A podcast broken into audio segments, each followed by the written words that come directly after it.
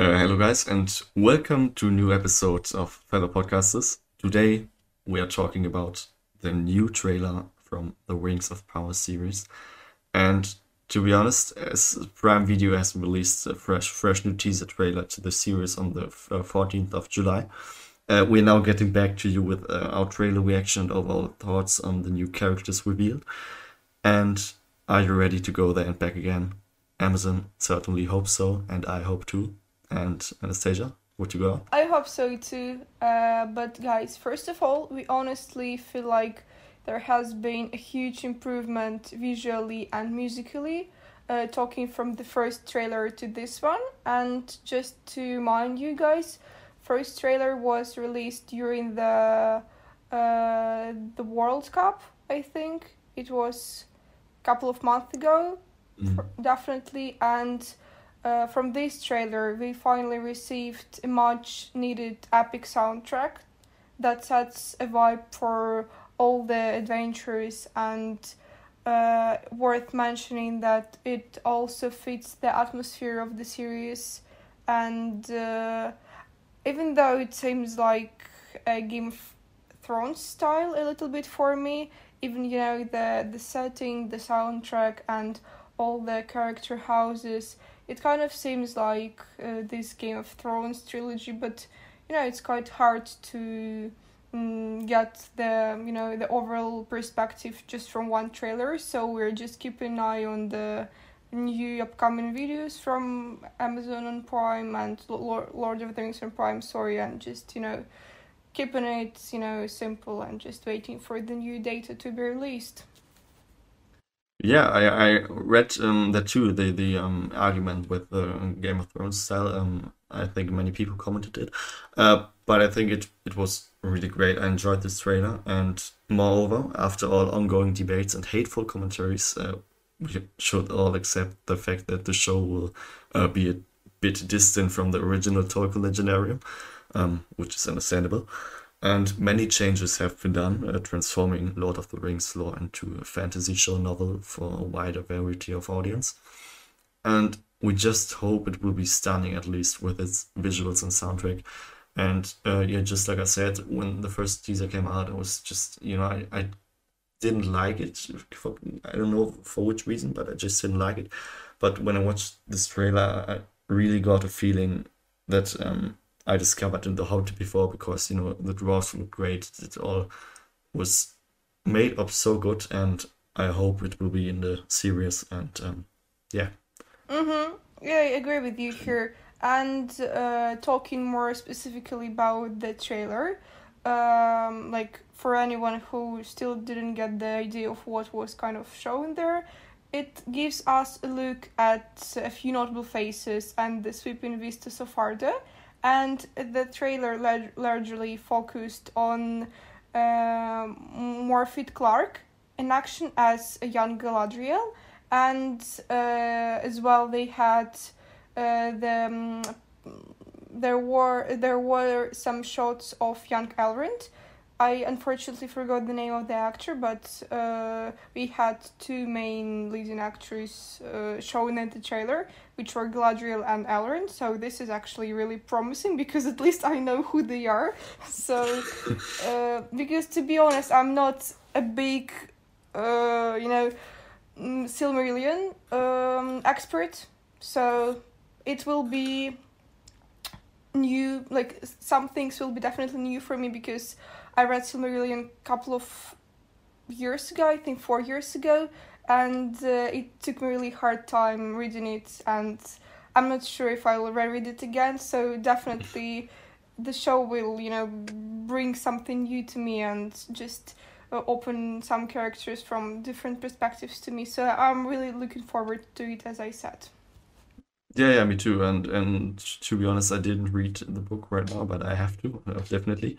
And um, but I, I will. yeah, I will recommend, but I'm not sure if it will be just 100% interesting for you. So just... Yeah, I try. And um, yeah, just as you um, um talked about Galadriel, I think um there was one close-up shot in the trailer where just her eyes were shown, and it really reminded me a hundred percent of um of uh the actor. Oh my god, I forgot her name. The actress in The Lord of the Rings. Uh, the yeah. Cate Blanchett. Cate Blanchett. Okay, but oh my god, I'm sorry. yeah, it's okay. Uh, yeah, it totally remind me 100%. It looked exactly like her. It was really a fantastic shot. Um, but um, yeah, the, the trailer captures in spirit uh, Peter Jackson's uh, vision of Middle Earth and of other Tolkien artists, and uh, we were caught up by it, and we are curious to see more. But it left us and probably most viewers uh, with more questions than answers, because just um, you know more things were shown and so many different spots and shots and people, and you don't really know who they are and what they are doing there. But I think um, yeah, I'm very interesting and uh, looking forward to it. Mm-hmm. And uh, talking specifically about the scenes that were um, like sh- that were actually shown in the in the trailer. So like the scene that definitely left everyone confused is when Elrond tells Galadriel, uh, "Put up your sword." Uh, and I think it was like really in the very very beginning, as you said, Elias. It was just after that shot with Galadriel's eyes, and then we had uh, their conversation where Elrond tells her to put up the sword.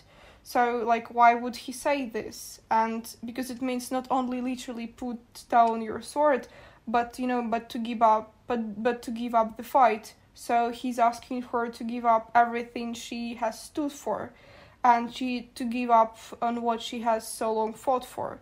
And uh, just you know, a quick reminder that even when after Lothor, Lothor oh sorry, okay, uh, Lothlorien uh, was uh, established, um, Galadriel um, never gives up fighting evil in Middle Earth. So, uh, if I were her, I'd pretty, I would be pretty angry uh, at Elrond after saying that. So, uh, I think that could have been like a hint, a hint of uh, conflict uh, or like a rival between uh, these two, and it was kind of um, probably it was a hint um, that of, of the conflict that will be between these two during the show. So there might be potential conflict between Elrond and Galadriel.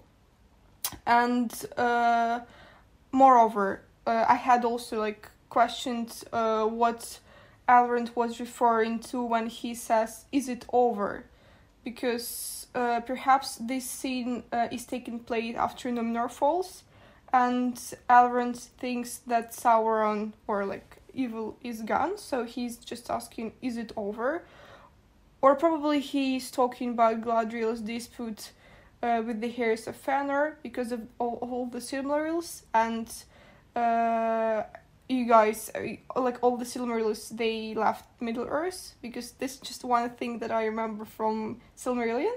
They have all this conflict between these three crystals and probably Elrond um, is still questioning whether uh, the conflict is solved or not. So just kind of our analysis of this. Yeah, and I think um, when I remembered right, um, it was, and, and then after Elrond uh, said that, I think uh, Galadriel said um, said um, you haven't seen what I what I've seen or something like that, and I think it, it, gives it uh, gives us um, a vision um, in her abilities uh, which she had in Lord of the Rings or have in Lord of the Rings, and And there was um, then uh, the shot with like a red yeah. something a fight where there was like a lot of you know dead bodies and like this confusing kind of evil. I don't know if this if this was a battle or something because yeah still a, a, a lot to discover you know Yeah, of course. And um, another factor that uh, left us completely at a loss is the possibility of time compression in the series. And yeah, there's uh, there has been a speculation that the Meteor Man uh, could be Sauron because uh, the lantern of, on the left is uh, uh, reminiscent uh, of the Eye of Sauron, uh, but in Akallabêth, I hope I pronounce it right.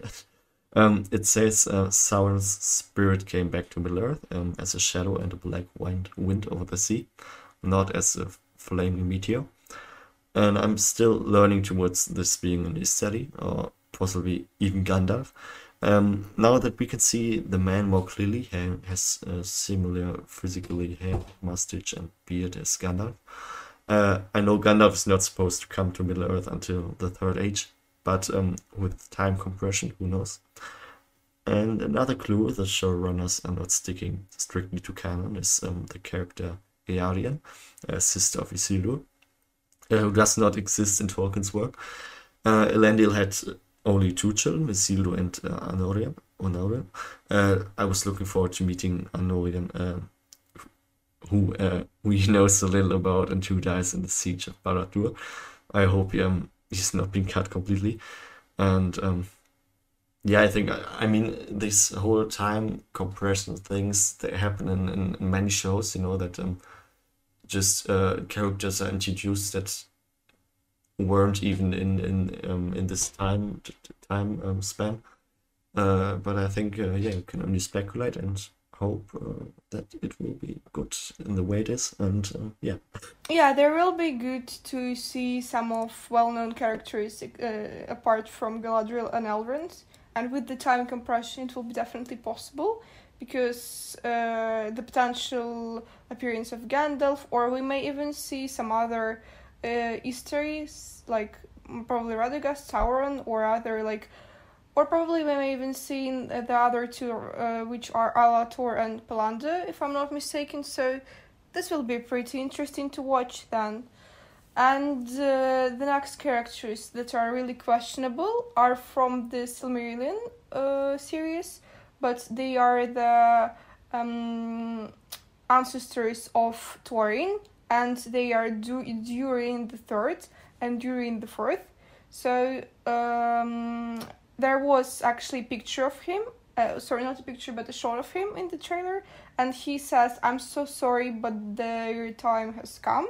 and uh, uh, probably he's talking about his uh, son Durin the fourth or uh, is he telling someone that his reign is over and uh, his heirs will be taking the throne and the trailer eventually cuts to Durin the fourth who is breaking the rock right after he says this and we later see him holding a piece of what uh, most likely to be mithril, saying that it could be the beginning of the new era. So another object that is kind of well known, which is mithril, you know, uh, this material which later um, Frodo uh, wears uh, on his journey to uh, to Moria. So. Um, probably Durin uh, the third is stepping aside because his son Durin the fourth has discovered the wealth of the dwarf's future because he has discovered this mithril thing. Probably this will be uh, the show will cover it like this episode, or uh, but then we get question why he's sorry. Mm, probably he uh, is implying that elves will once again have more power than dwarfs in Middle Earth. So um, there is still, you know, some questionable things going. And uh, worth mentioning as well that after the war between Sauron and elves has begun, Khazad-dûm is closed, and its population dwindles, and the dwarves became a wandering folk, while elves become established in Rivendell and Lorien. So the show should definitely um, cover the you know the appearance of Lorien, Rivendell, and Khazad-dûm, which I, I think uh, there it, it will be like hints of this. Some there will be some hints in the show, so like we'll see, you guys.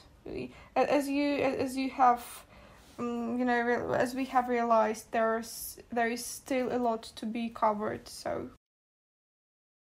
Yeah, yeah, of course, and um, just yeah, you know, trailer trailers give us so many information uh, which we could uh, interpret many things. Um, but um, next, the aspect that uh, we want to cover is the horse warriors. And we see Galadriel leading a host of horse, uh, horse warriors uh, with Isildur riding beside her. And I wonder if they are in Middle Earth during the War of the Elves and Sauron. No uh, major battles are written about um, that take place on Numenor, but uh, these riders are wearing the scale mail of that culture. And possibly they are Isildur's men that sailed with him, or maybe Numenorians uh, who had already settled in Middle Earth.